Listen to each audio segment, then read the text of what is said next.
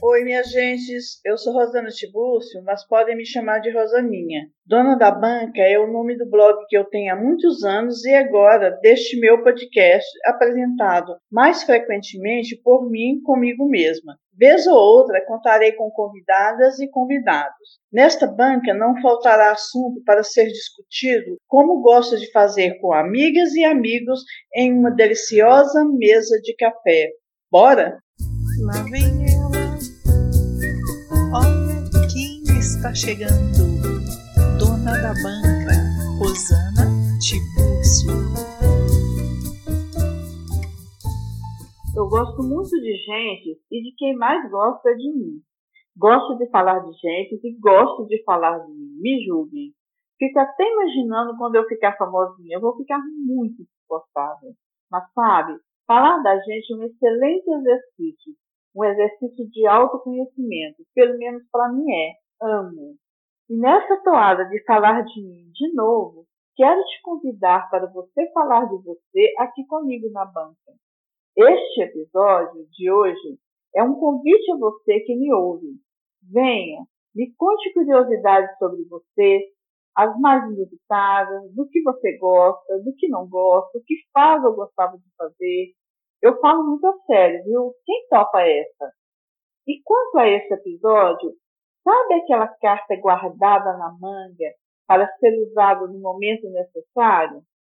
Organizada e maniada que sou, não podendo deixar de publicar um episódio a cada dez dias, precisei captar essa carta e usar. Eis então que apresento esse décimo segundo episódio, tão pretensioso quanto o primeiro, que nomeei de Banca de Mim o Retorno.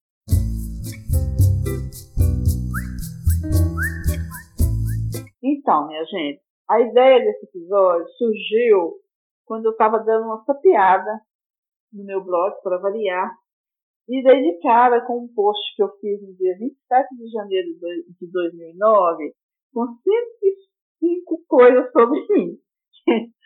eu, o povo fazia com 101, mas eu, né, sou muito chata. Eu fiz com 105. Não, gente, eu não vou falar 105 coisas sobre mim. Que, ai, não vai suportar. Eu vou falar um tantinho, tá? Para variar, né?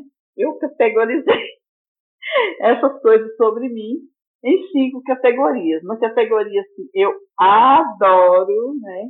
A segunda categoria é. Ai, sabe aquela preguiça? Tenho preguiça de é isso aí. A categoria eu criativa e empreendedora. A categoria mais manias. E a quinta categoria é a categoria curiosidades. E é assim mesmo, né, minha gente? Se qualquer coisa que eu tiver que falar e eu que tiver, tiver mais de uma espécie, vamos lidar com categoria sim, porque eu sou um analista científico, essa banca é minha, eu que mando nessa bodega. Ela dona do jogo.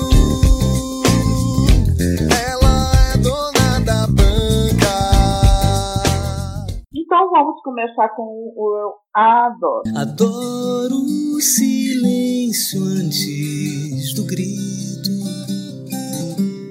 Adoro o infinito de um momento rápido.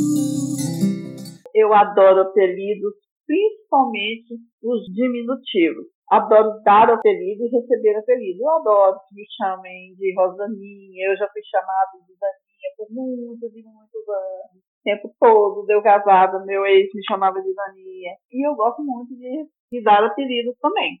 Enfim, eu adoro café quente, de queimar o esôfago, sabe? Café tem que ser quente, gente. Ai, eu tenho pavor quando eu vou na casa de uma pessoa, a pessoa me serve café, café frio que eu nem posso reclamar, né? Se o da minha casa tiver frio, eu reclamo. Se bem que o da minha casa nunca, nunca fica frio, porque eu faço o tomo na hora. Eu amo cervejinha gelada, de queimar a garganta também, de preferência sem espuma. Não gosto de cerveja quente, faça-me um favor. Sou capaz de botar um gelo na cerveja, mas não, sabe, cerveja quente não dá. Eu adoro, amo ganhar presente. Não fico, eu fico zero constrangida quando alguém me dá presente. Eu falo, gosto de falar e gosto de ganhar. Não, não fico constrangido nem de falar nem de ganhar. Eu adoro rir, de gargalhar muito, adoro gargalhar. e ouvir risadas contagiantes, de preferência se forem bonitas, eu amo. Eu amo gargalhar, amo ouvir risada. Eu, às vezes eu rio de alguém que. às vezes eu troco áudios com os meninos, né? E a gente ri dos áudios da gente rindo. Eu amo. Ó, oh, eu gosto de ler e ficar horas numa livraria. Gostava, né? Porque há anos eu não faço isso, né, gente? Que as livrarias boas e grandes. Eu amo, amava ficar na livraria, adoro. Quem sabe um dia eu volto a fazer isso, né? Eu adoro manifestação de carinho. Eu acho bonito e acho que faz bem. Acho muito bonito, eu gosto muito. Amo ouvir música acompanhando a letra. Eu acho assim, o máximo do máximo. É algo que me faz extremamente feliz. Eu parar o que eu estou fazendo. Normalmente eu ouço música trabalhando, né? De repente surge aquela música assim, às vezes eu tenho ela de cor associado. Mas eu paro ali, vou ouvir, pego a letra e vou seguir. Eu adoro. Nossa senhora, eu fico assim, fascinada. Eu adoro e sou muito, muito, muito, muito apaixonada com o jeito de falar de Caetano Veloso, do Ariano Suassuna e do Darcy Ribeiro. Gente, eu sei fala desses três assim de cor. Eu acho a coisa mais linda do mundo. Eu assisto aos vídeos do Ariano Suassuna, gente, eu sei aqueles vídeos de cor, do Caetano, dele pai, eu amo. E gostaria de conversar com ele, só porque assim, é uma versão bem feminina, né? Engraçado, tem muitas mulheres que eu acho lindo, mas eu lembrei no dia desse post no meu blog, eu lembrei desses três e eu vou continuar falando sobre os três mesmo. Agora, nós vamos para que eu tenho preguiça. Calma, tenha calma. Viver assim. Calma, tenha calma. Que o mundo não tem fim. As coisas que eu tenho preguiça. Muito, alguém já sabe, né? Ó, frases feitas naquele estilo. Nada é por acaso Faça o que o seu coração mandar. Poderia ser pior. Gente, isso me irrita num grau, e mais agora o atual gratidão, né? E o beijo no coração, gente? Tem gente que manda beijo na alma. Não bastava o beijo no coração, agora inventaram um tal de beijo na alma. Vai pagar com beijo na alma, tomar no cu com beijo no coração. Eu tenho uma preguiça, gente. Tem nada a ver. Um beijo no seu coração. Não, gente. Meu coração não recebe beijo. Desculpa, mas não. Nada é por acaso. Faça o que o seu coração mandar. Cagar, não gosto. Gratidão. Não é gratidão, gente. É muito obrigada. É muito obrigada. Não é gratidão. Gratidão você agradece a Deus, você agradece ao alimento, você agradece a vida, a natureza. Não, gratidão não. Você vai agradecer a pessoa, é muito obrigada. Gratidão é chato. Preguiça. Calma, Rosana, calma. Calma tenha calma. Tem uma maior preguiça de achismo. Eu acho que achismo é a praga do mundo. Só perde para a Covid. Achismo é uma praga. Eu sempre digo, gente, eu não acho nada. Eu penso, eu acredito. Eu acho que está mais ou menos ligada a questão assim, da gratidão quando eu esse nome. Eu acho que vai chover, eu acho que vai fazer calor. Agora, gente, não. Olha, eu acho que você não deveria ir ali porque lá é perigoso. Não, não acho. Eu penso. Eu penso que você não deve ir em tal, lugar porque é perigoso. Eu não acho. Não gosto de achismo, gente. E gente que acha coisa mim. Achei que você ia ficar chateada. Perguntou? Não perguntou? Então não tem que achar nada. Não acho nada a meu respeito. Não gosto de gente que usa muito perfume. Gente, eu tenho tanto nervoso quando a pessoa chega perto de mim muito perfume. Tem mais raiva de quem chega perto de muito perfume que quem pega chega com muito capinha de. O perfume, ele só não perde pra catinha de boca. Se tem um trem que me irrita, é catinha de boca. O colega lá no banco, ele ia conversando comigo, eu ia só passando. Eu ia, eu ia passando, ia passando, ele ia aproximando, eu ia passando. A, a boca dele era um catigão, parecia um esgoto. De gente que conversa pela primeira vez comigo no WhatsApp áudio. Nossa, gente. Primeira vez que eu digo assim, vamos supor que eu tenho uma pessoa que é minha amiga na internet. Lá no Instagram a gente troca um monte de ideia, papapá, um monte de coisa. Se ela vier com uma mim, é de boa. Eu digo assim, eu arrumo um cliente, o cliente vem conversar comigo. Ou eu quero comprar alguma coisa de uma pessoa, eu falo, boa tarde, bom dia, aqui é a Rosana Tiburcio. Me dá o seu telefone? E a pessoa manda um áudio de volta. Ô, gente, não, não. Eu fui alfabetizado, eu sei ler. Não me manda áudio, não. Que preguiça. Nossa Senhora. Agora, se eu gosto da pessoa, que já tem intimidade, ah, eu amo, eu adoro, eu falo, nossa, não é amor. Mas, enquanto eu não tenho esse conhecimento, eu sou alfabetizado. Ó, não gosto, tenho maior preguiça de indireta, e gente, eu juro, isso não é uma indireta com ninguém. Mas se tem tem que eu tenho preguiça, só pensando em alguma coisa de mim, a indireta ela é parceira do achismo, né? Aliás, eu sou tão cismada com indireta, que às vezes quando a pessoa joga uma indireta, eu nem conheço aquela pessoa. Vamos supor, eu leio lá no Twitter alguém falando assim, hoje eu estava na Paulista, e eu estava assim, andando na Paulista, e um monte de gente estava olhando para mim. Eu imagino que eu estou lá no Paulista olhando para aquela pessoa. Eu estou aqui em Patos de Minas, estou pensando, não, ela está falando para mim. Eu estava lá na Paulista. eu não gosto, não gosto de direto, eu tenho agonia. Ó, eu desprezo livro, papo, pessoa autoajuda. Não gosto de autoajuda. Inclusive, gente, autoajuda é emendado, tá? E falando em livro, gente, eu não gosto de livro emprestado. Eu não gosto de ler livro emprestado. É interessante porque eu sei de mais gente que não gosta também de ler livro emprestado. Eu não importo de emprestar livro, mas, por favor, me devolvam o livro que eu emprestar, porque eu, eu tenho tudo anotado na minha agenda. Quem é que está com o livro meu? De vez em quando eu saio cobrando.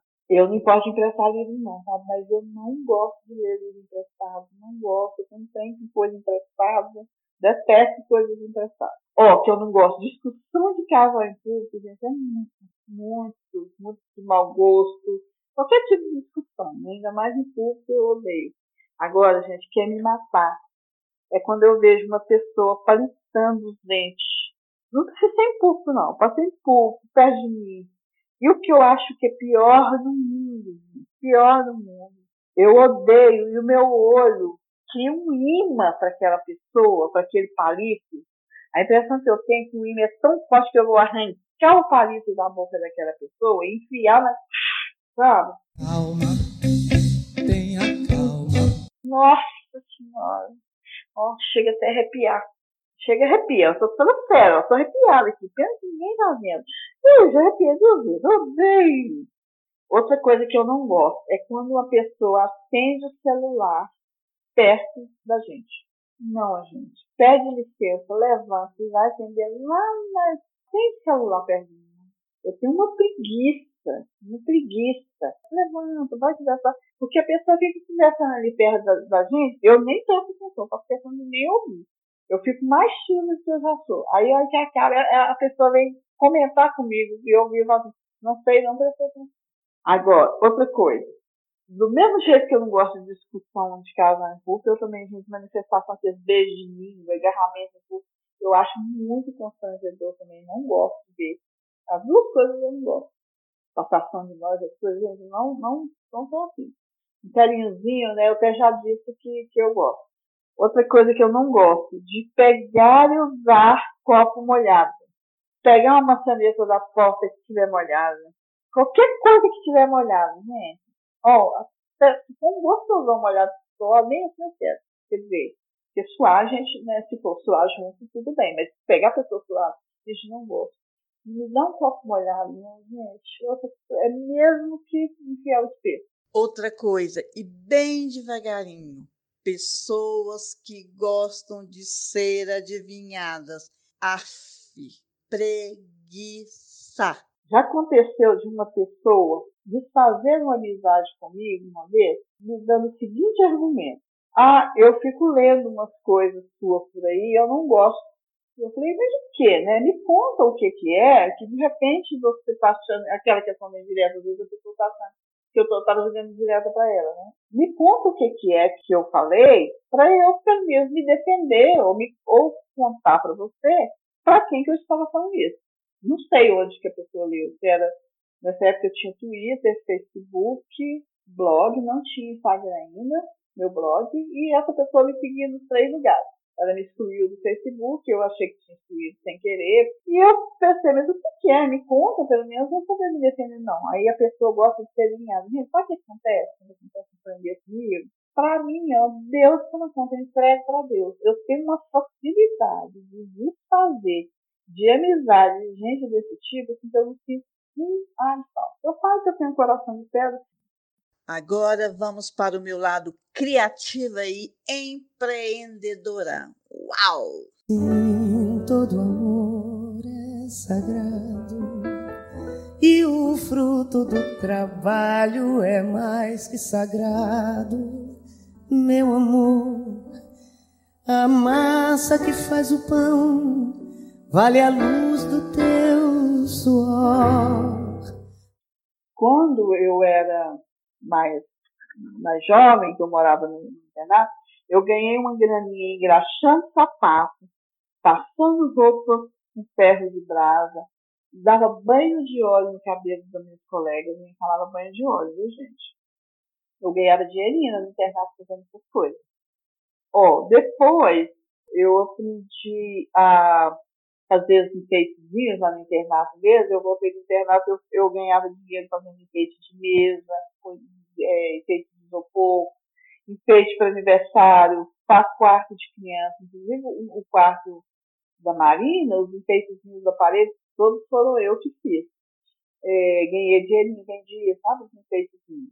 É, ó, eu já fiz e vendi massa de pão de queijo eu fazia, né, para vender massa de pão de queijo lá em, lá em Nova Venécia.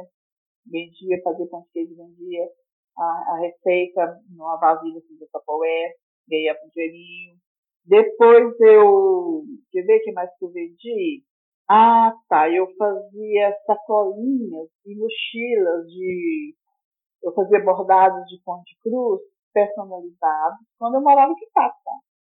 Eu vim para cá em 88, com a Laurinha Petitinha, eu fazia bordadinhos de ponto cruz personalizados em parceria com a minha comadre. Ela costurava as, mochilinhas e eu vendia para as pessoas. E uma vez, gente, teve uma colega minha que comprou 40 mochilinhas. 40. E ganhava um dinheirinho bom, né?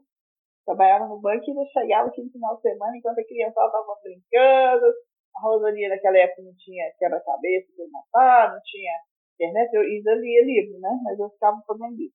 Ó, além de eu sou empreendedora, né? Criativa e empreendedora. Agora, assim, ó, eu faço o que eu preciso que as pessoas ficam sabendo. O melhor café de papo menino que está no universo. Por isso meu café chama café de papo. E essa é uma frase que eu construí. Eu sou criativa, né? Eu gosto de criar expressões. É, e eu faço também os melhores estrogonofe, feijão com linguiça e bacon. Não vou falar as outras coisas não, gente. Eu vou falar mais. E batata palha. Vocês não queiram comer minha batata palha. Eu, eu, eu fazia melhor pão de queijo também. Há muitos anos eu não faço. Quando eu voltar a fazer, gente, chamarei vocês. Ó, eu adoro criar palavras, expressões frases. Eu tenho mania de falar minha gente, né? Que fala muito. Facumé, é, casinha linda. Tudo errado, né? Quando eu me aproprio assim, sabe? É, tem os olhos, eu tenho, eu tenho essa mania de, de, de ficar criando expressões e, e, um jeito de falar, igual no, no blog, que eu sempre falei assim, que nas quintas há sempre algo diferente no ar e, e, que eu faço a mesma coisa no, no meu podcast, né? Quando ele montar assim, eu vou falar mais ainda. Esse é o meu lado criativo e empreendedor. Agora tem mais algumas manias. Cheia de manias, toda dengosa, menina bonita, sabe que é gostosa. Banho pra mim só serve banho se for com sabonete bom. Não gosto de sabonete com Desculpa, Brasil puxei minha mãe, né, mãe? Minha mãe, ela gostava só do sabonete bom e eu puxei minha mãe e minhas meninas é, é, herdaram também. Que é herdado não é roubado, então tá tudo em casa. Uma outra mania que eu tenho, gente, que essa mania parece que é mania de desgosto. Eu me despeço mais de uma vez. Em qualquer situação. Se eu estiver, por exemplo, pessoalmente, é lógico que é de gente que eu, que eu tenho mais intimidade, né? Ou que eu estou tendo uma conversa mais amigável. Porque se for de, de desafeto, a gente nem despede, né? A gente manda pra puta que pariu logo e pronto. Aí eu, eu me despeço mais de uma vez, pode ser pessoalmente. Por e-mail, gente, quantas vezes eu faço e-mail para cliente e aí eu coloco assim, ou dependendo do cliente, né? Um abraço, até mais, beijo, alguma coisa assim, bom, Rosana. Aí eu começo a embaixo de novo. Ah, mas não sei o que, não sei o que, não sei o que. Aí eu pego aquela, aquela frase de beijo, sei que lá de Rosana e jogo ela para baixo. Aí quando eu estou de novo, eu lembro de alguma coisa e vou acrescentando. Tem hora que eu jogo essa frasinha lá para baixo para a pessoa, para quem eu estou mandando e-mail, nem desconfiar, tem hora que às vezes eu esqueço e peço e boto lá, beijo, Rosane, esqueci, que beijo, Rosane, de novo. Ai, gente, é uma vergonha, mas eu tô. Ah, outra mania que eu tenho, gente do céu, essa é vergonhosa, mas é verdade, juro. É, é mais uma noia, mais do que mania. Sabe aqueles cabelinhos que a gente tem assim no busto, no queixo, aqueles mais grossinhos, assim? Toda mulher tem. Não faz velhinho vai ficando. Mas a gente tem, gente, é um inferno, tá? Eu arranco aqueles cabelinhos com a pinça, eu tenho uma pinça no meu quarto uma no banheiro. É muito boa, tá? Ou no meu quarto, quando eu estou no meu quarto ou no banheiro, se eu arrancar um cabelinho daquele, eu não posso perder o cabelo. Se ele cai no chão, gente, eu juro, eu procuro até achar. E quando eu não acho, eu fico muito frustrada. Eu tenho que pegar o cabelo e tenho que botar ele no espelho. Ou no meu guarda-roupa, né? No meu armário ali, se eu tiver no quarto ou do espelho do banheiro. E eu olho para ele. Eu boto, eu boto ele lá e olho para ele. A impressão que eu tenho é que ele está querendo uma conversa comigo. Tem hora que eu sou capaz de voltar para ele de novo. Mas, gente, deixa eu. Aposto que cada um de vocês tem uma, uma, uma noia, uma mania nesse grau. Juro. Eu pego o cabelo. E a minha tia, que é muito, era muito pior. Minha tia tinha 11 cabelos assim, ó. A minha irmã que conta isso ela arrancava, tinha que ter os 11 assim, no, no, lugarzinho que ela botava. Se não tivesse ali atrás para ver qual é que ela tinha, que ela tinha ficado sem arrancar. Ai, gente, eu juro que eu sou uma pessoa limpinha. Ah, eu sempre troco chinelo na hora do banho. Não gosto de chinelo sujo, de pé sujo, de todo jeito nenhum. Eu deixo, eu pego um assim, deixo um na frente do tapete, né, limpinho. Vou com aquele que eu usei ali na volta do dia, eu uso muito pouco, tomo banho com ele. Aí eu tenho uma bucha na janela, aí com um sabonetezinho que tem na janela também. Eu tenho a buchazinha, né, meu apetrecho na janela. Eu pego, passo o sabão nessa bucha e lavo a parte de dentro do chinelo primeiro, de um, por exemplo, do pé direito, aí vou no pé esquerdo e lavo a parte de dentro. Aí eu pego esse pé esquerdo, lavo a, a correiazinha esquerdo, vou lá na correiazinha do direito, lavo a correiazinha do direito. Aí eu lavo ao redor dele todinho, passo o outro, lavo ao redor dele todinho, depois que eu lavo a parte de baixo nele e vou pro outro e lavo a parte de baixo. Tem que ser nesse ritual, porque eu, eu sou uma pessoa limpinha. É isso, gente, mas eu sou mesmo. É. O que eu posso fazer? Agora nós vamos para a parte que eu considero a melhor parte do nosso episódio.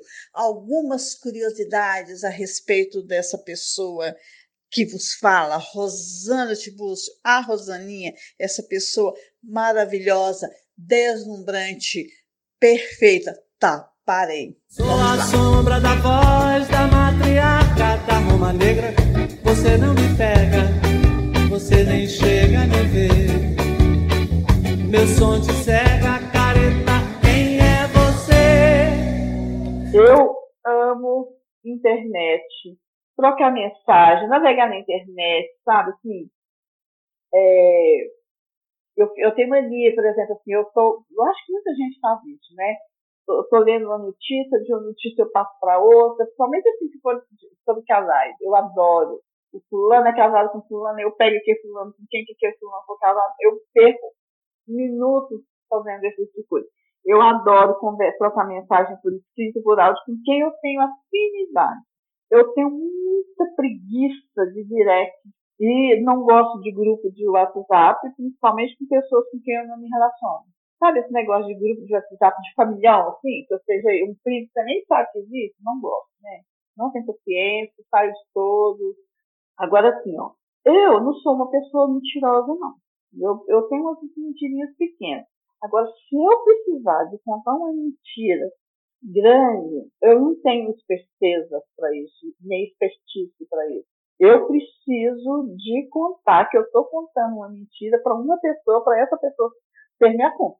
Não minto grande sozinha, não dou conta. eu não tenho estrutura para mentir grande sozinha. Eu preciso. Se eu for presa, que seja com uma companhia do meu lado, não consigo mentir sozinha grande. Tenho dificuldade. Eu acho, eu não tenho inteligência para acompanhar, sabe? Não consigo. Acho trabalhoso, acho uma merda. Curioso, ó, chantagem é horrível, mas guardo um dossiê interessante por aqui. Vai que preciso usar um dia. Gente, eu tô lendo isso aqui porque eu ri muito de eu ter colocado isso em 2009 nesse post. E eu juro, eu pelejei para lembrar do que, que eu estava falando e eu não me recordo, porque assim, parece uma coisa muito sinistra, né? Chantagem Mas eu, eu guardo um dossiê interessante por aqui, vai que eu preciso tanto que eu não lembro nem, de quem que era o dossiê, que será, né? Pelejei, quis deixar isso aqui só para dar uma risadinha. Eu falei, de repente eu deixo aquilo ali, ó, na hora que eu estiver falando, eu lembro de quem que eu estava de quem que eu falando. Como é que era palhaçada? Não, gente, mas era verdade. Eu não sei de quem, tá? Eu sou uma pessoa santa. Eu melhoro, eu só melhoro com o tempo. De 2009 para cá, melhorei bastante. Cobrança é algo que me deprime, que me irrita, me irrita, me irrita, me irrita. Mas irrita mesmo, gente. Eu tenho uma preguiça de cobrança. Eu sei que eu faço cobrança às vezes, é natural do ser humano. Mas se eu puder evitar fazer cobrança, eu evito, gente. Porque não existe coisa mais chata do que uma pessoa ficar me cobrando. Teve uma vez, gente, que uma pessoa me deu um livro e esse cara ficava toda hora perguntando se eu tinha lido o livro dele. Há muitos anos isso, há muito antes de 2009. Eu nem estava lembrando disso. Quando eu peguei o posto, lembrei agora. E esse cara ficava me toda hora perguntando: Você leu o livro? Gente, eu tive a capacidade de pegar o resumo do livro e falei, li, aquela parte assim, eu não, não gostei muito bem, a outra eu gostei, menti. Peguei esse livro, numa, era uma época que a Laurinha tinha um, um site que ela trocava os livros, eu dei para ela, entreguei esse livro para ela para ela trocar por outro. Porque eu falei, eu não dou conta de ler o livro, eu vou ver preguiça do livro tanto que a pessoa ficava me cobrando. Eu não me recordo por que eu demorei a ler. Eu, nessa época, eu li muito mais do que eu leio agora, mas eu acho que eu estava fazendo algum concurso. Eu estava eu tava com uma coisa que eu não podia pegar um livro novo para ler, ou eu já estava lendo outro. Ah, me encheu tanto saco que eu menti. Tem gente que gosta enganado, né? Ó, oh, uma coisa, uma curiosidade muito interessante sobre mim, essa é bem interessante mesmo, que é quando eu conto, as pessoas às vezes ficam espantadas. Mas, gente, eu conheci a liberdade quando eu me casei. É estranho, né? Tem tanta gente que se sente presa ao se casar e eu, ao contrário, eu me senti livre, porque aquela época não era assim, ruindade dos meus pais nem nada, não, era questão cultural mesmo. A, a gente era muito estagiada, né? Muito mediada. Eu saí um pouquinho com o namorado seu, os pais já estavam atrás, porque eles sabiam onde você estava, e se você chegasse um pouquinho atrasado, uma hora mais ou menos estipulada, era um saco. Porque que coisa melhor do mundo você encontrar com uma pessoa na rua, conversar fiado, sabe, assim, não ter hora para chegar. Quando eu saí do serviço, esse tipo de coisa eu podia fazer. Mas se anoitecer, por exemplo, se anoitecer, eu não, já não podia. Quando eu me casei, eu tornei uma pessoa livre. Eu não tive essa satisfação para ninguém. Nossa, gente, eu achei assim, eu, eu, fui, pro céu. Realmente eu conheci a liberdade ao me casar. Talvez por isso eu não tenha me casado novamente. Ó, erros de português. Tem muita gente que pensa que eu sou assim, é, pelo fato de eu trabalhar com português, fazer algumas correções, eu falo, eu sempre falo, que eu sou, eu sou uma pessoa que não é, eu não domino português, eu sou estudiosa e sei algumas regras de português.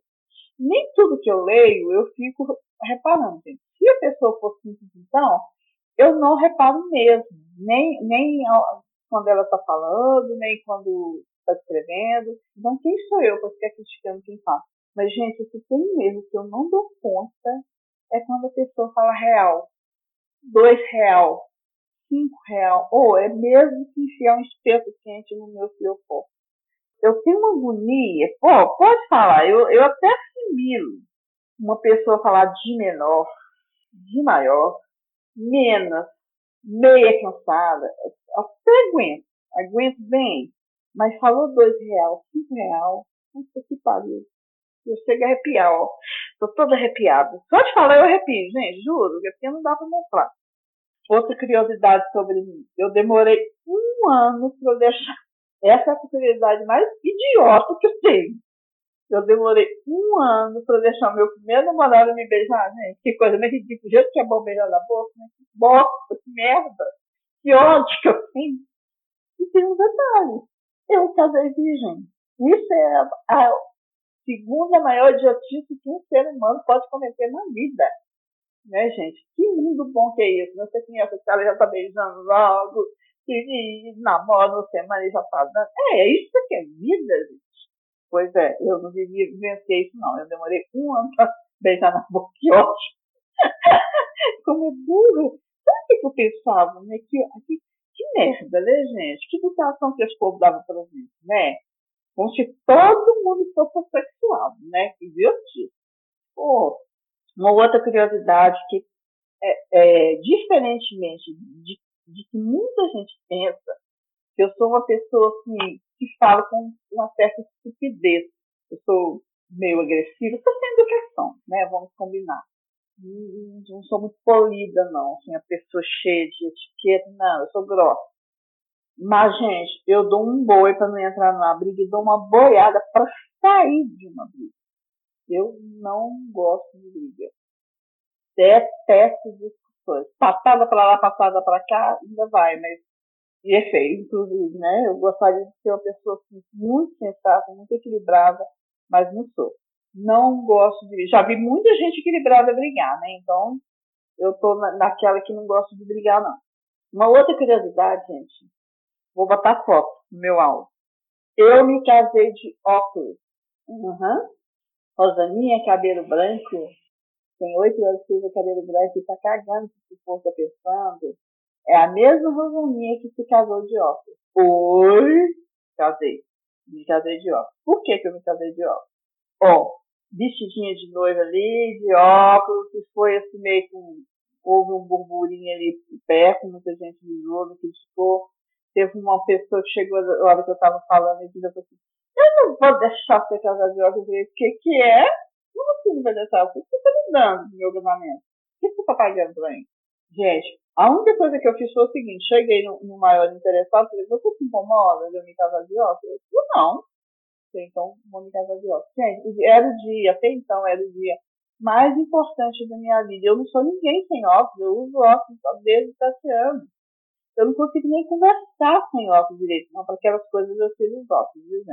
É de boa, aí é tranquilo. No fundo, no fundo, alguém está pensando essa, essa, essa coisinha maravilhosa, né? Que é uma delícia, não é uma besteira, né? Mas, enfim, imagina eu estando no maior desconforto no dia mais importante da minha vida, porque é comum, é normal, é elegante uma pessoa tirar os óculos para se casar. Ah, merda, casei, tudo bem. Ninguém estava lá no meu casamento, lá comendo o, o, o, o sal e o açúcar comigo. Então, me poupe. É, ó, eu gosto de comer banana, mas não muito sozinho. Gente, mas é banana fruta. Fruta. É a fruta que eu mais gosto de banana. Eu gosto de falar essas coisas aqui para né, falar as pessoas que querem pensar nas besteirinhas. A fruta que eu mais gosto de banana, mas eu não consigo comer uma banana pura. Se eu, comer, se, alguém, se eu for obrigada a comer uma banana pura, eu acho que eu vomito. Eu amo banana comida, banana com canela e, e açúcar quando eu podia, né? Pizza de banana. Dá imaginar que tiver banana, eu, eu amo, mas banana pura eu não consigo. Vai entender, né? Outra curiosidade, inteligência para mim é afrodisíaco.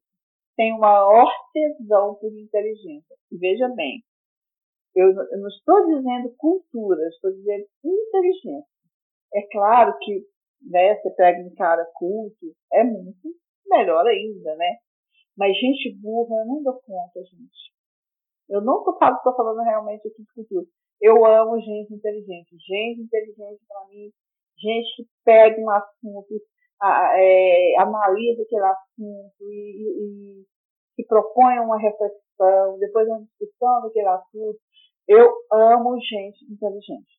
Deixa eu ver o que mais. Ah, falando em inteligência, né? Eu estava falando de erros de português ah, ali. Eu, uma vez, eu perdi uma amizade, gente, por causa de uma classe.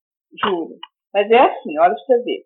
Uma pessoa falou que fazia o mesmo tipo de trabalho que eu fazia. Inclusive, eu passei alguns livros de metodologia para aquela pessoa e tal, tal ensinar para uma mulher, uma amiga. Não era tão uma amiga assim, não. A pessoa que eu fui na sala de bate-papo, aí eu passei livro, passei um monte de coisa, todas essas dicas que eu podia, que eu não importa ensinar o que eu sei, não.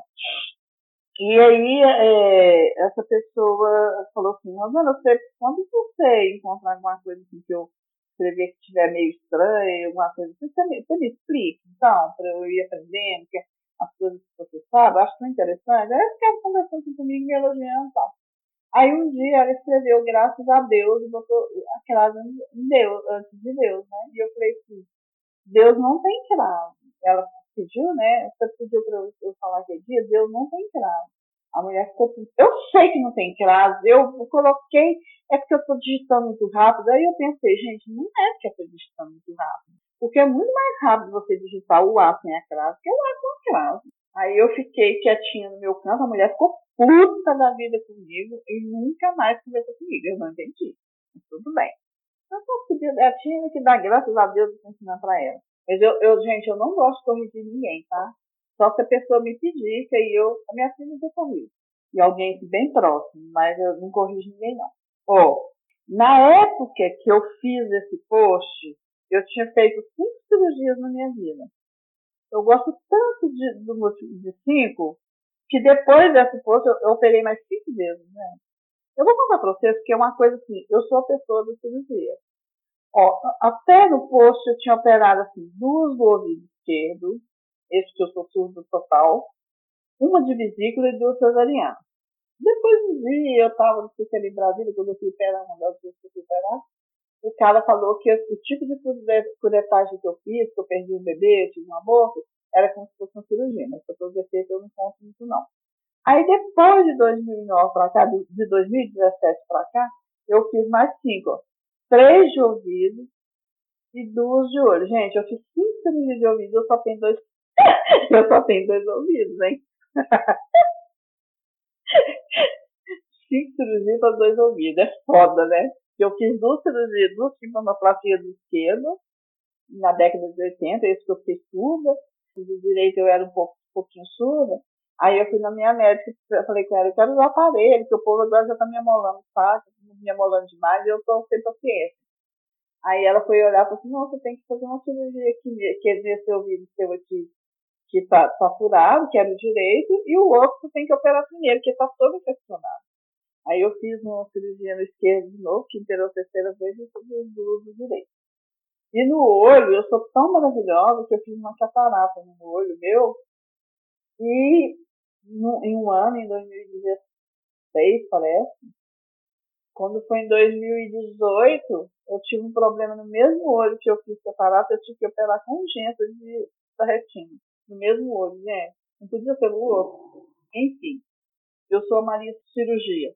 E eu fico maravilhosa depois da. Eu juro que um dia eu vou contar, vou fazer um episódio só contando de mim depois de anestesia.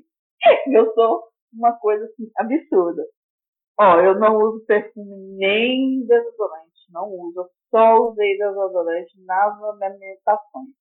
Eu não sei o que acontecia comigo, gente, porque eu nunca gostei de desodorante, não. Me incomoda e eu não tenho cheiro. E engraçado que quando eu, eu suo muito por alguma agitação, eu só peso do lado direito. Meu lado esquerdo não tem nada. Eu não peso muito, não. Só tem um cheiro mais forte do lado direito. Agora, por que, que é só do lado direito, eu não tenho a mínima ideia. Precisei de usar desodorante, na época nem sei se eu usava desodorante, eu nem tinha isso. Quando eu amamentei, gente, eu fui amamentar a Marina, eu fiquei impressionada em ver. Que na amamentação com a Marina eu senti o que, que era fome, né, que prato de comida, que eu comia igual um passarinho, e tanto que eu fedia. Usava a mesma coisa, na amamentação eu usava desodorante, mas só, não uso desodorante. Agora, se eu folhear uma revista, gente, antes, quando a gente comprava revista, né? Nessa época que eu ainda tinha isso, eu não consigo ler uma revista se eu folhear. Sabe, assim, quando eu assinava Reveja, nossa, gente, eu assinei Veja, eu amava Veja, já fiz essa, gente. Nem tudo é perfeito, né? Agora, outra coisa, assim, ó, eu tenho medo de bicho, gente. Ó, oh, bicho, você pula lá, acaba no rabo, boa, mia, mexe os olhos, eu tenho medo. Eu sou a pessoa que tem mais medo de bichos. É um problema com terapeuta, é, mas terapeuta nenhum conseguiu é, resolver isso pra mim, tá vendo? Eu tenho pânico de bicho. Agora, eu tenho medo de bicho, mas eu já tive dois cachorros, um cachorro e uma cachorra, para ver se eu conseguia eliminar esse medo. Não, desisti. Não deu, deu nada, não eliminei. O primeiro cachorro ele até morreu, tadinho. Eu ficava assim, meu quintal é imenso, gente? Não judiava de cachorro, não. Em quintal em, em Monte Carmelo, o quintal era maior que a casa. Então eu fechava ali a porta da cozinha, eu tinha espaço de um terreiro que era cimentado, mas um quintal que não era cimentado, assim, tinha um mundo para ele. E, e aqui em casa, nessa casa daqui de passo, eu tinha a teca, aí eu ficava com dó dela ficar aqui no corredorzinho, eu peguei e deixava ela à vontade no quintal, mas eu ficava presa aqui dentro de casa, eu, mas a Laurinha, nessa época a Laurinha tinha medo de cachorro, agora ela sabia não não. E ela solta, eu peguei dela solta, eu falei, não, eu tô presa dentro de casa, ela solta, e eu não consegui não, gente. E eu tenho medo de bicho, mas mesmo assim, gente, eu ajudo, viu, quem cuida de bichos, trabalha com acolhimento dos, dos animais de rua, essas coisas assim, eu sempre estou ajudando quando eu posso, tá? Eu tenho medo, mas não quer dizer que eu não gosto de bicho. Eu não preciso de bebê para me divertir, nunca precisei. Falando em bebê, vou contar uma história muito interessante, eu acho. Vamos ver se eu consigo. Vou respiração. Porque toda vez que eu penso em contar isso, eu fico rindo muito. Ó, quando eu estava grávida da Marina, a gente não fazia ultrassonografia naquele tempo. Eu fiquei grávida da Marina em 80, eu nasci em 80 de algum de 81. Nasceu de 11 meses, inclusive, estava marcada para nascer 6 de dezembro de 80. Nasceu 1 de janeiro. Mas enfim, eu nunca tinha feito ultrassonografia quando eu fiquei grávida da Marina. Quando eu botei, eu fiz uma mas aquela ultrassonografia de emergência, né, que era para saber realmente se era uma bolsa, se tinha alguma coisa lá ainda, foi em 86. Aí, quando eu engravidei da Laurinha, em 88, um dos exames que eu fui fazer, eu, eu ia fazer uma ultrassonografia. Aí, quem falou, me orientou, não sei se foi um médico, alguém lá, onde fui pegar o papel para fazer o exame, me orientou, sim, Rosana, é para você beber, eu não lembro se eram cinco copos de água, não me recordo, um X de água, um litro, um litro e meio de água. Nessa época eu não tinha o hábito de beber, beber água como eu bebo atualmente, há muitos anos, de uns anos para cá eu bebo bastante água. Então, se alguém falar que eu tenho que tomar 3 litros de água, assim, é muito tranquilo para mim, que é o mais ou menos que eu devo tomar por dia. Aí falaram que era para eu tomar tanto de água, falando isso, eu estou tomando água agora. O que, que eu fiz? É muito inteligente, não sei se vocês sabem, mas a mulher grávida, ela perde um pouquinho da inteligência dela, né? que é para passar para criança. Então, eu não sei, eu fiquei meio burra. Falei, eu vou treinar a beber os tantos de copo de água, né? Treino de manhã, era para tomar, parece que cinco copos uma hora antes. E quando tiver uma hora antes, eu vou e tomo mais cinco, né? E assim eu fiz.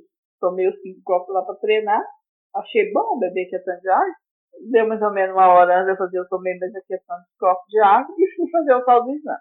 Nesse dia específico, o Dedé não foi no hospital comigo, não. Ele sempre ia nas consultas comigo. Mas eu não queria ir sozinha. A gente tem essa mania de querer ir sozinha, né? Pelo menos naquela época eu tinha essa mania. Hoje eu até gosto de ir sozinha.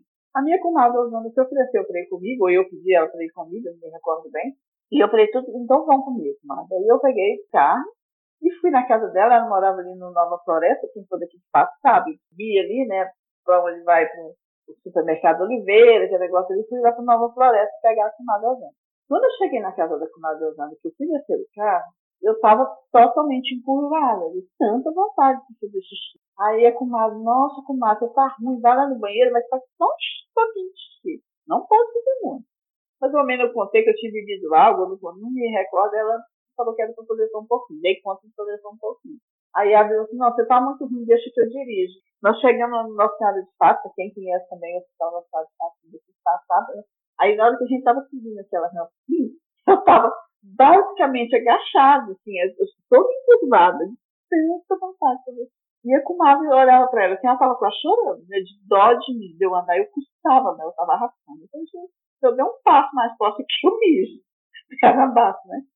Aí, chegando lá na sala para fazer o tal do exame, o doutor lá virou e falou assim, fala deita aqui nessa máquina, eu sei, quando a pessoa me chama de senhora, eu estava com tanta vontade de fazer xixi que eu nem reparei.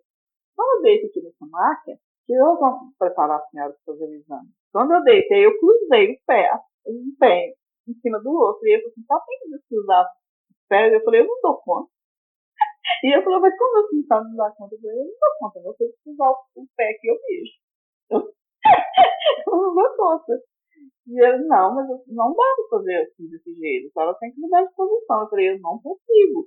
E eu vou fazer xixi aqui, eu não dou.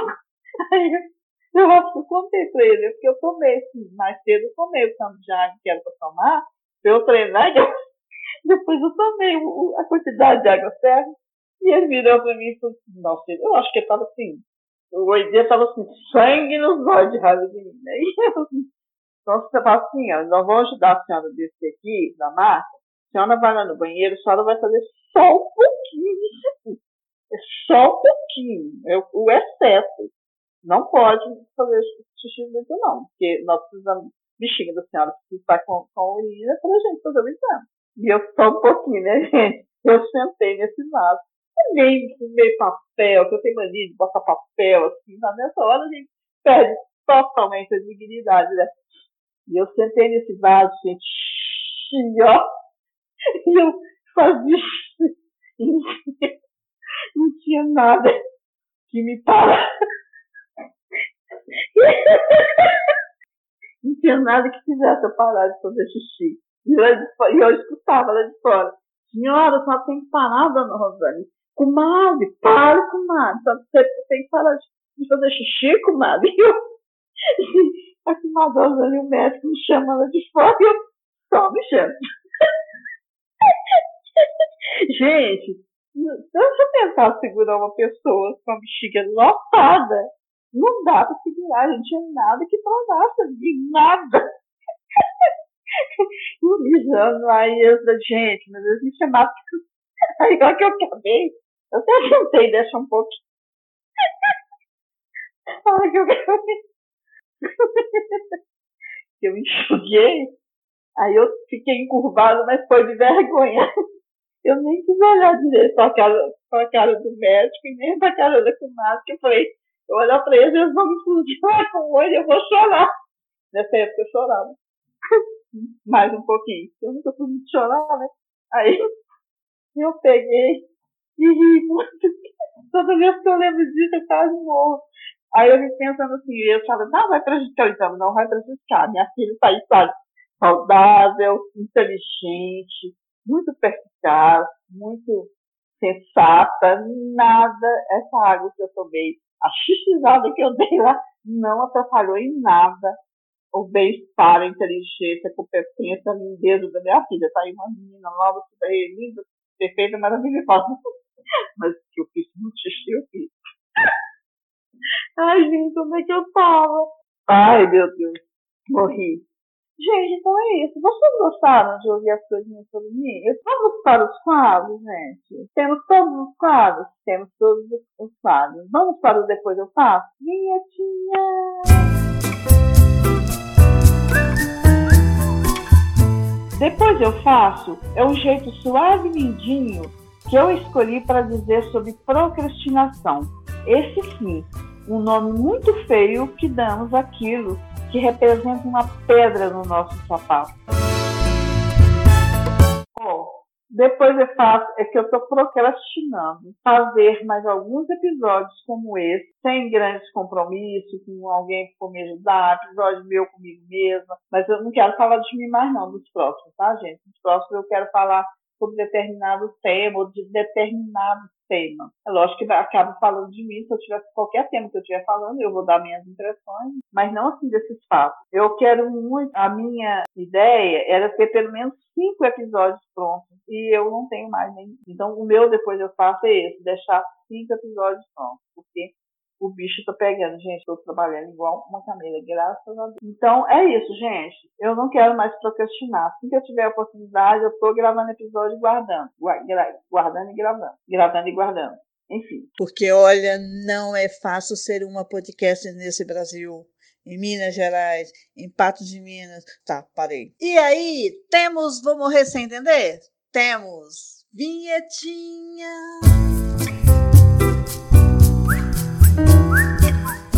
Vou morrer sem entender tem a ver com a falta. A falta de noção, bom senso, empatia, bons modos, aquele tipo de coisa que quando a gente vê, ouve ou percebe, vem aquelas indagações. Oi? Como é que é? Que porra é?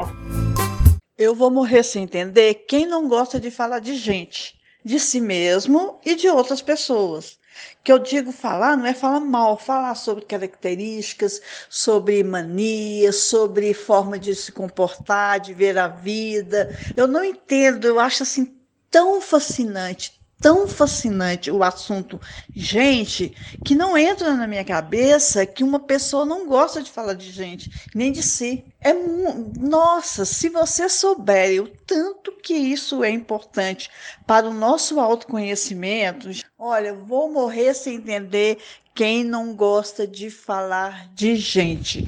Eu sempre vou falar de gente e não consigo entender. Se alguém puder me explicar, eu até agradeço por qual razão tem alguém que não gosta de falar de gente. Eu gostaria demais da conta de entender, porque por enquanto eu vou morrer sem entender. É isso. Temos um conta que te acolhe? Temos. Vinhetinha.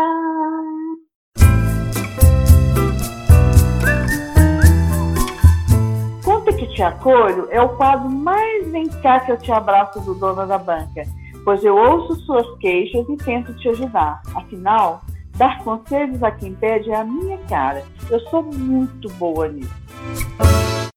O Conta que te acolho veio por e-mail. A pessoa pediu para ficar anônimo, então vou chamar o rapaz de Lúcio. Gente, os homens estão mandando mais coisas para mim do que as mulheres, vocês prestem atenção. Boa noite, dona da banca. Tudo bem? Tudo bem, Lúcio.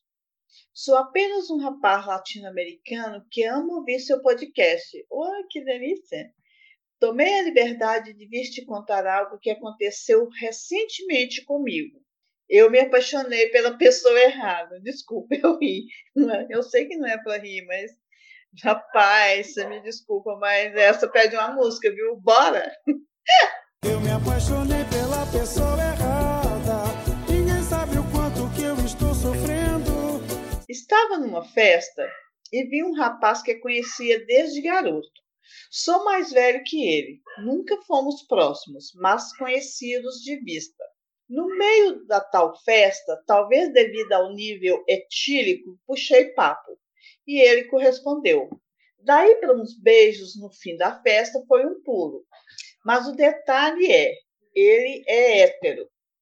Estava tão bêbado que no dia seguinte não se lembrava de nada e, pasme, ficou tão incomodado com a história que resolveu diminuir a bebida. Eu fui um trauma na vida do moço e olha que ele nem teve tempo de me conhecer direito. Gente, que drama, né? Os cancerianos piram. Desculpa, gente, eu não resisti. Juro que eu vou te levar a sério, mas tá meio assim, né? Tá um tanto estranho. E falando nisso, no meio da tal festa, eu espero realmente, do fundo do meu coração, que esse caso não seja um caso que você está me contando, algo que aconteceu na pandemia. Porque se for, você me desculpa, você vai tomar um esporro. Seguinte, eu estou preocupada com essa festa, né? Mas vamos pular isso, vamos abstrair essa questão da pandemia, essa questão da época da festa. Depois dessa ficada, continuamos conversando, tipo amigos de infância. Até que um dia surgiu o assunto e ele foi categórico. Se quiser, somos amigos. Nada além disso acontecerá entre nós. Passamos a conversar menos até que, meses depois, nos encontramos em outra festa. Dessa vez, apenas eu tinha bebido demais e adivinha, dei em cima do moço, insistentemente. Ele declinou, educadamente e no dia seguinte veio a facada. Não quero mais falar com você, não te desculpo. Fiquei como? Constrangido, envergonhado, culpado. Agora é a vida que segue. Enfim, gostaria de saber a sua opinião sobre isso. Beijos. Olha, gente, seguinte, eu tô querendo acreditar, sabe, que isso não aconteceu na pandemia. Eu sempre me propus a ter muita empatia com quem me manda algum, é, algum pedido de conselho e tudo mais, que é a minha intenção, que é realmente, eu não, não usou de sofrimento de ninguém. Mas, ô, ô Lúcio, você vacilou. Você vacilou de várias formas, por exemplo. Vamos abstrair a pandemia, né? Tudo bem. Você fala, ele é hétero. Ah, desconfio desse hétero que ficou com você, sabe? Hétero não fica. Gente, se o cara é hétero, ele só vai gostar de garoto. Então, eu não acredito muito nessa história que ele está te contando aí, não. Ele provavelmente é homossexual que ainda não saiu do armário. Mas olha, você não pode forçar esse cara a sair do armário se ele não quiser. É algo que tem que partir dele, da vontade dele, da, da iniciativa dele. Agora, esse negócio de ficar bebendo demais, ficar forçando a barra, você sabe que isso que você fez foi um assédio? Tá, tudo bem. Uma coisa foi ele ter te beijado lá no primeiro encontro, ter aceitado, ter trocado o carinho todo, vocês ficaram juntos. Ele aceitou aquilo lá. Aí ele, ó, eu sou hétero, né? Não posso fazer isso. Aí ele ficou mais quieto. Por que, que ele parou de beber? Que é mais conveniente para ele. Ele não quer fazer, ele não quer se revelar. Ele não tem vontade de se revelar. Não chegou a hora dele. Talvez, olha, eu conto ou vocês contam para o Lúcio? Talvez nunca, nunca a hora dele chegue, porque tem gente que não quer, não quer se revelar. Sabe? Tudo bem. Agora, você forçar uma barra, se ele falou, sabe? Que, que ficou incomodado com a história e tudo mais. Aí você vai, porque veja bem, a gente conhece os sinais, todo ser humano conhece os sinais, muito dificilmente a gente erra. Quando não quer, dois não brigam. Então, por exemplo, a gente conhece os sinais. Nem todo desejo, nem toda vontade precisa ser expressa verbalmente. Você olha para a pessoa, você saca que a pessoa está te querendo ou não está te querendo. Se você não obrigar aquela pessoa a fazer nada e depois ela se arrepender, é um problema dela. Agora, se ele falou que não e você insistiu, como que ele estava? Eu gostaria de saber. Você continua a me contar essa história depois? Quando você insistiu a segunda vez no meio da sua bebedeira lá, da sua tontice, você tem algum resquíciozinho na sua memória do que aconteceu?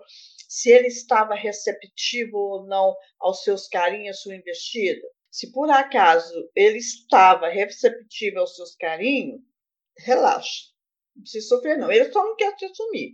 Que eu também já acho que isso é um motivo muito grande você não ir atrás dele.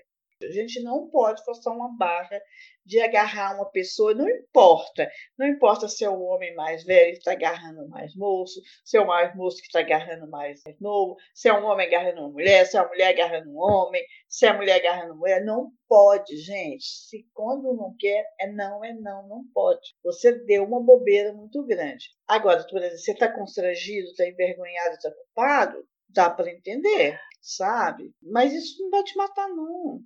Isso daqui um dia vai virar uma história. Se você está tão curioso a respeito desse rapaz, fica de olho nele, vamos ver qual é a dele. Porque eu tenho para mim, não, não para sacanear ele, tá? Para você se sentir menos culpado. E eu acho que uma forma de você se sentir menos culpado é o seguinte: esse cara não é hétero. Ele pode ser bi, mas hétero ele não é, não. Tá? Ou ele é homossexual. Até falei no início que ele, ele deveria ser homossexual, mas ele pode ser bi sabe? E só porque para ele é muito constrangedor, para ele é muito difícil assumir a bissexualidade. É muito difícil. Então você fica quietinho na sua, daqui uns dias essa vergonha, vergonha dá e passa, vai passar. Me desculpe eu ter te zoado lá no início, é, né, você falar você se apaixonou pela pessoa errada. Agora eu vou te dizer uma coisa, eu acho que você não está apaixonado, tá? Você está frustrado. Você deu uma investida, não teve sucesso, e você ficou frustrado. É compreensível também. Apaixonado você não tá, não? Porque, gente, o amor, ele é a paixão, esse, esse apaixonado de amor, por exemplo, só faz bem. Se não está te fazendo bem, você não está apaixonado. Isso não é paixão. Você, deu, você ficou frustrado, você teve um desejo e, e, ficou, e, tá, e ficou frustrado porque ele não te quis, tá? Mas apaixonado você não dá, não. Enfim, te desejo boa sorte. Me escreva de novo me contando essas coisas que eu te perguntei, me falando mais alguma coisa. Pode ser? Porque eu quero saber, tá? Me dá um retorno. Banca de mim o retorno? Me dá um retorno, tá bom? Vou esperar um retorno seu você me contar o que aconteceu. Eu te desejo muito, muito, muito boa sorte. Tem uma coisa, ah, Lúcio, tem uma coisa que eu, que eu não posso esquecer de, de te falar: é o seguinte, eu estou preparando um episódio que é a banca do desconforto. Que tal você participar desse episódio? Contando a respeito desse desconforto. O que, é um desconforto para você? De repente, né, você dá uma investida numa pessoa e a pessoa te afastar e falar, não quero conversa com você. Isso é você se sentir desconfortável. Conta isso pra gente, pra gente fazer a análise das categorias na banca do desconforto e entrar com o seu, com o seu caso, pode ser? Temos diquinhas também? Temos. Bora? Vinhetinha!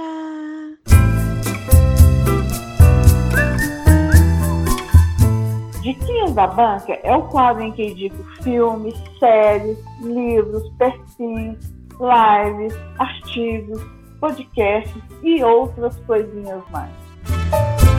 O Diquinhas eu também recebi uma mensagem da seguinte forma: Oi, Rosaninha, tudo bem? Tudo bem. Ouvindo você no seu podcast e te seguindo nas redes sociais, percebo que você se conhece muito bem. Queria saber como foi esse seu processo de reconhecer tantas manias, tantos traços da sua personalidade. Você costuma fazer terapia, algo assim? E, independentemente disso, para você, qual é o segredo do autoconhecimento? Então é o seguinte, como que é a minha resposta? Minha resposta é cheia de fragmentos. Eu tenho 65 anos de idade. Eu acho que chega num, num, certo ponto da vida da gente, se a gente não se conhecer, gente, pode morrer, né? Mas eu, eu sei que nem todo mundo se conhece como eu me conheço. Eu me conheço há muito tempo. Eu fiquei muito tempo matutando, tentando assim, é, retomar o meu passado para ver mais ou menos onde que eu comecei a me conhecer. E eu identifiquei um fato que foi por meio de outras pessoas que eu comecei a me conhecer. A história foi mais ou menos assim. Olha, parece que não tem sentido, de repente não vai ter sentido para quem estiver ouvindo, mas para mim fez muito sentido. Quando eu morava no internato, eu sempre fui muito boa ouvinte. Quase todo mundo vinha me contar algum caso e vinha me contar, falar mal de uma outra colega. Quase todas. E eu fui achando, achava assim, que eu era a mais perfeita colega, apesar de eu sempre ser meio sem educação, assim, dar algumas patadas, eu achava que eu era o máximo. E eu me considerava o máximo porque eu sempre fui uma pessoa sincera, uma pessoa é, fiel, digamos assim, amiga mesmo. Eu não era muito de mentira nem de falsidade, não. E quando todo mundo me contava, fala, falava mal de todo mundo para mim, eu achava que eu era a única isenta. E um dia, gente, nesse tempo eu ouvia, eu ouvi duas ou três, sei lá, amigas falando mal de mim. Aquelas mesmas pessoas que vinham falar mal das outras lá que estavam lá na roda delas. E isso para mim foi um choque muito grande. O choque foi de saber que eu não era perfeita. Eu percebi que eu não era perfeita, eu fiquei muito decepcionada, fiquei muito triste. E foi aí que eu comecei a conhecer a maldade do mundo também e a me conhecer. Porque eu fiquei muito magoada e eu fiquei matutando. E, gente, esse meu processo de maturação desse fato, ele levou mais de ano. Eu, eu, eu acho que ele deve ter levado uns dois anos, mais ou menos. Eu ainda estava no internato quando eu consegui assimilar que é normal todo mundo falar de todo mundo, só porque eu achei feio. E desde então também eu tenho uma máxima que é assim: às vezes, quando você for falar mal de uma pessoa, imagine que ela está de trás da porta, ouvindo. Então, dá uma maneirada. Mas então, a partir desse, desse período, eu comecei a, a me analisar, analisar as coisas que aconteciam comigo. Mas desse período até mais ou menos uma fase de 40 anos, ou, ou, menos de 40 anos, acho que menos. Eu fugia, eu começava a analisar e eu fugia. Agora, eu, desde de antes de 40, 36, depois que eu, eu, eu tive a Laurinha, de 36, 36 uma época que eu estava me sentindo assim, muito maravilhosa, quando eu tinha 34 anos, 35, 36 por isso, antes dos 40 mesmo, eu estava me sentindo assim, uma mulher muito bonita, eu era muito elogiada, eu gostava de me ver, eu estava bonitona. Eu, quando eu amamentava com, com peito maior assim, eu, eu me achava uma, uma mulher bonita. Aí eu comecei a ficar vendo coisas positivas em mim, mais coisas positivas do que negativas, e me analisando, me analisando sempre, me analisando sempre. Nesse, nesse mesmo processo, era um processo que eu fazia terapia. Eu fiz terapia sim, mas vou te falar a verdade, eu peguei duas psicólogas não sei qual foi a mais fé da puta do que a outra. Elas me serviram só para me fazer bastante raiva. A primeira delas pegou informações que eu passava para ela e usou em proveito próprio, assim, uma coisa podre. E a segunda, é, eu trabalhava ainda no banco, aí eu, eu, eu saí do banco, falei que eu ia continuar. Ela teve a ousadia de falar que a terapia ia fluir melhor porque era particular.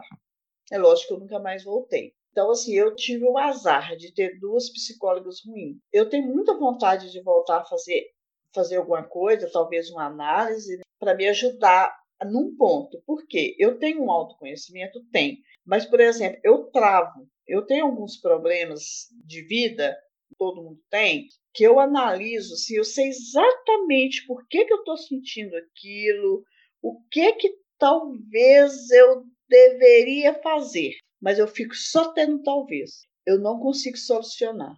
Eu precisava de fazer uma análise para eu conseguir ter arma suficiente para solucionar aquilo que eu sei que eu tenho que solucionar e que eu cheguei na solução. Eu vou no caminho, vou no caminho, eu consigo entender as causas, causa daquele problema, o que que ele a consequência que aquele problema me traz, mas eu não, não soluciono. Então, não estou tão assim cheia de autoconhecimento, não. Realmente eu tenho um autoconhecimento bom, me conheço muito bem mesmo, é, conheço as minhas manias. Agora, tem um detalhe também, uma coisa que me ajuda, qual que é o segredo do autoconhecimento? Tenha um bom amigo. Eu tenho um bom amigo que é o Rafa, que é muito mais novo que eu, que podia ser meu filho, tanto é que eu chamo de filhote, e que é um amigo que eu falo com ele de tudo, ele sabe tudo da minha vida. Acho que podia falar assim: ah, por que você não faz assim com a Laura e com a Marina? Nem tudo a gente fala para filhos, gente. Existe um certo pudor ali no meio do caminho que nem tudo você revela para filho. E não é uma questão de, de confiar ou não confiar, não. Eu super confio nas minhas filhas. As minhas filhas me conhecem muito bem. Mas para quem eu conto tudo, é para o Rafa. Eu, eu conto para ele muito sem pudor, sem medo de ser julgada. E muitas vezes ele me julga e eu me julgo também. Junto, nós me julgamos, sabe? É, então, assim, ele sempre, é, quando eu estou em dúvida com alguma coisa, ele, ele joga uma verdade para mim, sim, às vezes ele até fala, mamãe, às vezes eu podia não querer ouvir e tal. Mas eu falei, manda. Muito raramente eu vou contra o que ele está falando. Quando eu vou contra o que ele está falando, eu explico por quê e ele até entende. Outras vezes, a maioria das vezes, eu aceito o que ele fala e outras vezes eu falo, vou pensar. Então, tenha um bom amigo ou uma boa amiga, que isso ajuda muito o seu autoconhecimento. E não tenha medo de refletir sobre tudo, sobre tudo. Por que, que eu não choro? Eu analiso muito isso. Eu, eu quase não choro. Por que, que eu não choro? Eu sei que em determinadas situações eu tenho vergonha de, de mostrar fraqueza, até para mim mesma. Eu não vivo com ninguém e eu tenho vergonha de mostrar fraqueza. Então, por exemplo, tudo eu analiso. Por que, que eu não choro? Não só por isso. Porque eu chorei tanto na minha vida, por tanta coisa idiota, que agora, sabe? Oh, não choro. Então, eu analiso tudo, tudo, tudo. Por que, que eu tô com raiva disso? Por que, que eu... Esses dias mesmo eu passei uma raiva muito grande. Aí eu, por que, que eu tô com raiva disso? Aí o Rafa me ajudou a entender por que, que eu tô com raiva. E eu não aceitei na hora o que ele falou para mim, depois eu aceitei. Então, tudo eu analiso, tudo eu problematizo, tudo eu, é motivo de reflexão. E, e eu vou te dizer uma coisa: cada verdade sua descobre é uma liberdade. É como se você tivesse assim uma prisão, aí você vai tirando, sabe, aquele, aquele, aquela gradinha, e seu espaço vai aumentando sabe? Antigamente a gente era preso, era num cubículo ali, aí você vai quebrando uma grade, quebrando uma grade, vai aumentando, vai aumentando, sabe? Daqui a pouco você está respirando bem. É muito bom. Autoconhecimento é muito bom. Então, é, é isso que eu falo. Não tenha medo de, de se conhecer. Procure uma terapia, assim. Eu não acho que, que tem todos os psicólogos são como as que eu peguei e tem um bom amigo. E é muito bom se conhecer. Quanto mais cedo, gente, quanto mais cedo. E tem uma coisa, às vezes, outra forma de você se autoconhecer é de repente você ficar atento ao que uma pessoa que gosta de você fala. Aí eu vou transformando. É como se eu tiver, olho para o espelho, como se eu, Rosana de cada espelho, estivesse falando para outra Rosana de lá, aquilo que eu ouvi do meu amigo, aí eu vou mudando, vou me transformando. É muito bom. É muito bom ter autoconhecimento. Olha, eu amei muito a participação do Diquinhas, tanto quanto eu amei a participação no Conta que Te Acolho. Esse é um episódio inusitado, mas que agora que, che que eu cheguei no final, eu tô, chego com aquela satisfação de uma conversa bem conversada, de uma troca de ideias bem trocada, sabe? Eu estou muito feliz com o episódio. Espero que vocês gostem. Beijinhos! Então, minha gente, se vocês querem participar do Dona da Banca, basta enviar um e-mail para donadabanca.terra.com.br com sugestões de temas, pedidos de conselhos, dicas relevantes ou não, porque eu adoro uma dica bagaceira. Façam isso e informem, por favor, se desejam um anonimato. Ah, só mais uma coisinha. Acessem também o Instagram Dona da Banca podcast, pois lá postarei sobre os episódios que, por um período, eles serão lançados nos dias 5, 15 e 25 de cada mês. Quando tudo se regularizar, voltaremos a postar nas quintas, porque nas quintas há sempre algo diferente no ar. Beijinhos!